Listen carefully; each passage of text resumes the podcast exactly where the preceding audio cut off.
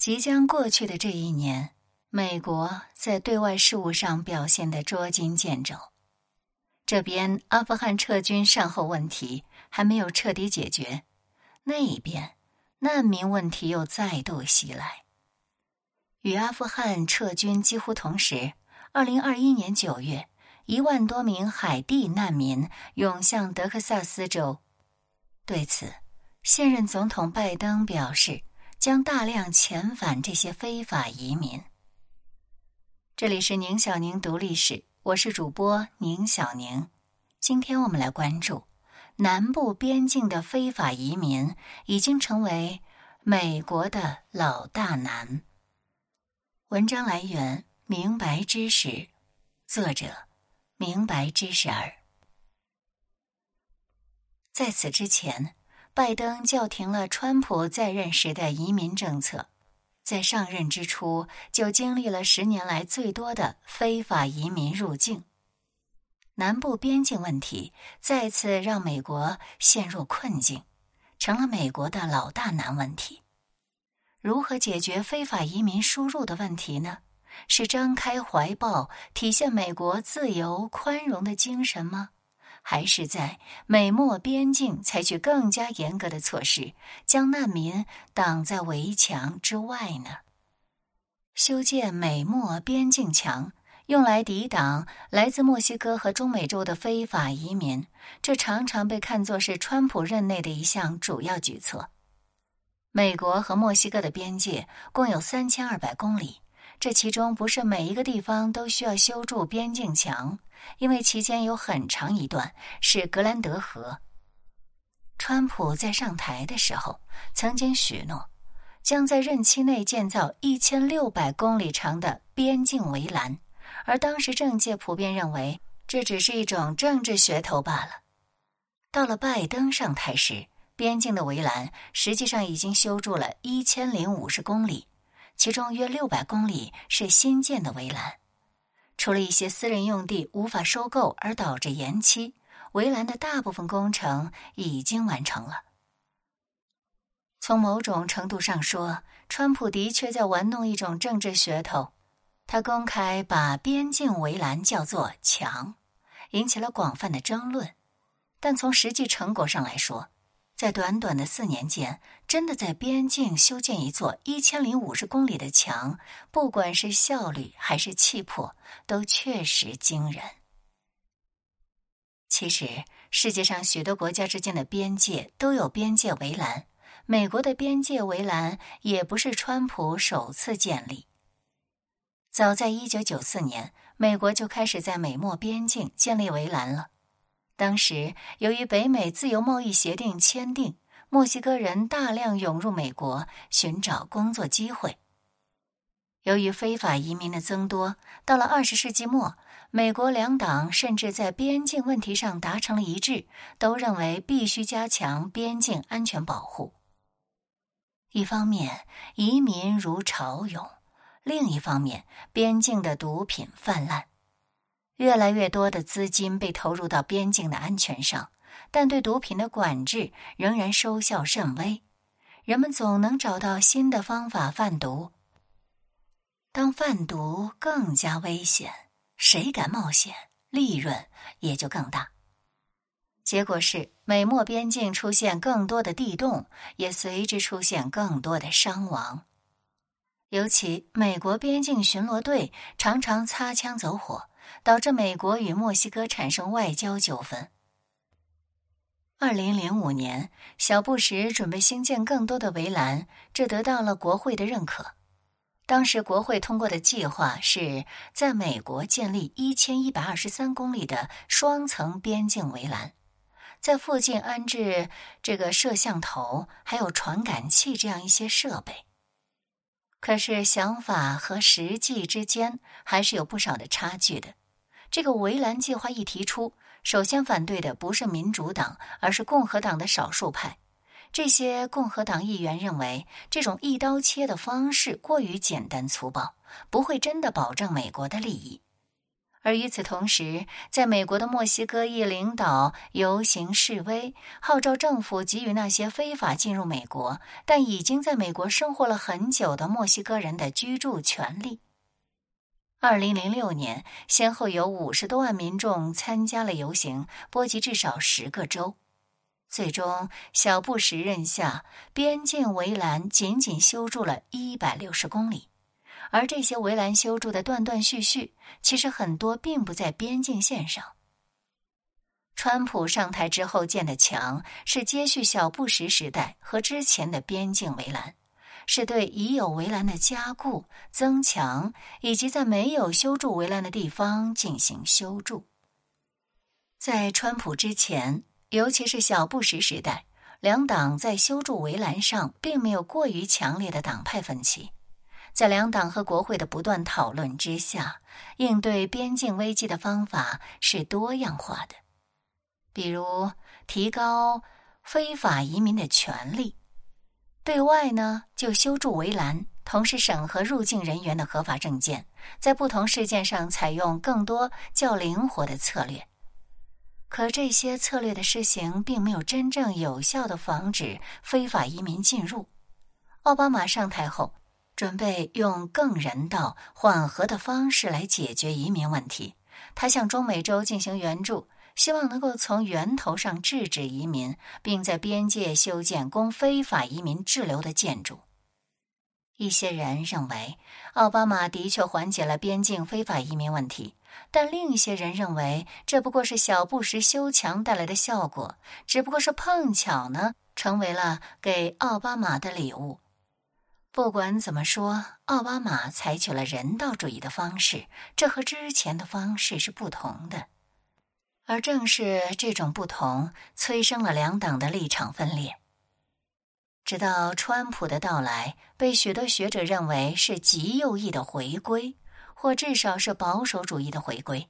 他采取了和奥巴马完全不同的做法，重新走上修建边境围栏的道路。奥巴马左的越近和川普右的越近，共同使得两党继续意见分裂，造就了新的边境问题。而川普除了强势修筑围墙，还在另一件事情上加深了这种分裂，那就是在边境巡逻上的改变。边境到底由谁来巡逻呢？美国的边境巡逻任务基本上是由美国国土安全部的海关和边境保护局来负责，而国土安全部隶属于联邦政府，主要负责国内的安全，比如边境管制、移民事务、恐怖活动等。国土安全部的成立要追溯到二零零一年的九幺幺事件，在这个事件发生前。美国本土很少被袭击，所以对国内安全没有提高到军事级别的重视。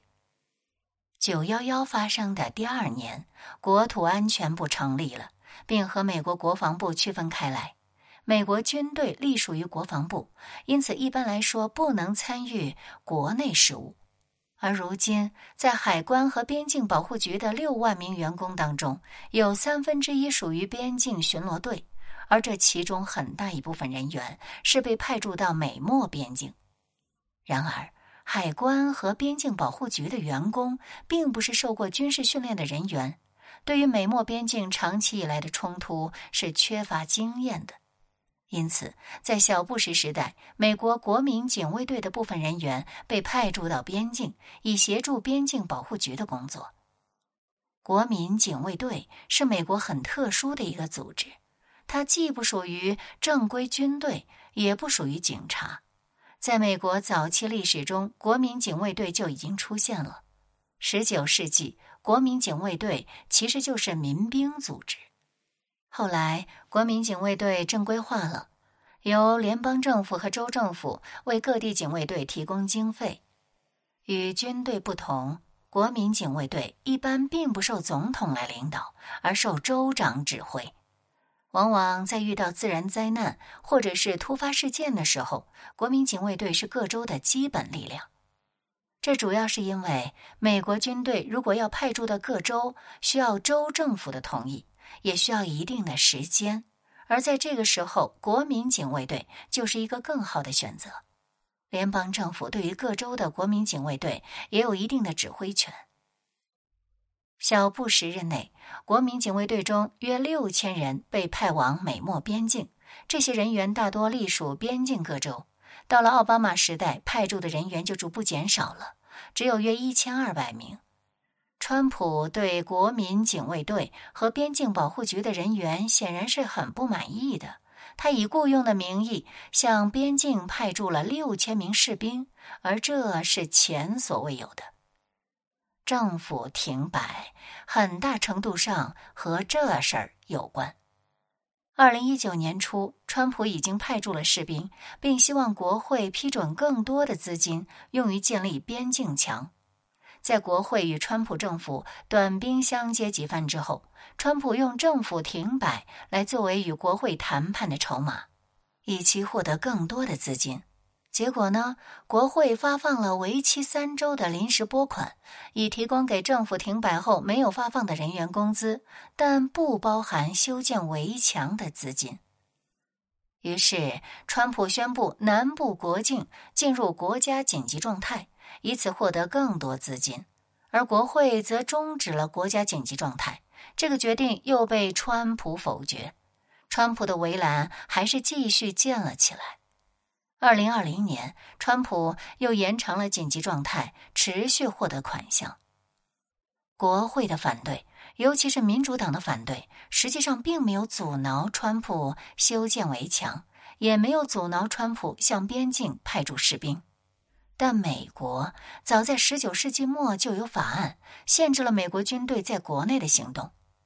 川普派驻的部队只能在边境铺设铁丝网，不能像国民警卫队和边境保护局那样携带武器。川普对围栏的修建以及对巡逻队成员的改革，共同加深了两党在这个问题上的矛盾。共和党和支持者认为。美国出现了深层政府，任何保护美国利益的事都举步维艰。民主党和支持者则看到了美国滑向了不可控的极右翼。当二零二零年大选结束后，拜登上任，试图重回奥巴马的政策，但此时拜登面对的是疫情加持的难民潮，以及种种川普遗留下的政治财产。边境问题不再只是边境问题了，早已变成华盛顿的问题。这个边境问题是从什么时候开始变味儿了呢？是奥巴马的原因，还是川普的原因呢？在奥巴马之前，美国政府、党派和民众对于边境问题的总体态度是比较一致的。这主要因为当时的全球化才刚刚开始。对于移民和非法移民的态度，大多数美国人是趋同的。美国是移民国家，根据二零二零年的统计，移民大概占到美国人口的百分之十四，约四千万人。同时呢，移民也是美国劳动力的主要来源。据皮尤研究中心二零一七年的预测，如果移民减少，美国将在二零三五年减少一千万劳动力。直到二零二零年，美国民众中有百分之七十七的人认为移民的到来对美国是好事儿，但这些人几乎也同时认为非法移民是重大威胁。减少非法移民最直接的方式就是加强美墨边境的管理，这是因为非法移民的绝大多数是墨西哥裔，但是在边境修筑围栏，一个呢是耗资巨大。第二个实在是不美观，第三个容易和邻国关系紧张。墨西哥政府曾嘲笑美国的边境围墙，说这是柏林墙的翻版，而川普为了煽动民众，也曾说过要让墨西哥出钱修建边境墙。这两种说法其实都是在全球化日益密切之下显现出的矛盾。一方面，美国既要维护全球化，不断追求自由和平等；但另一方面呢，又要维护美国的利益，既向往一个全球一体的未来，又必须面对美国仍是一个国家的传统。对于奥巴马和拜登政府来说，更好的选择是在边境上较为柔性的开展应对非法移民的事务，然后向墨西哥、中美洲各国进行援助，解决移民的源头问题。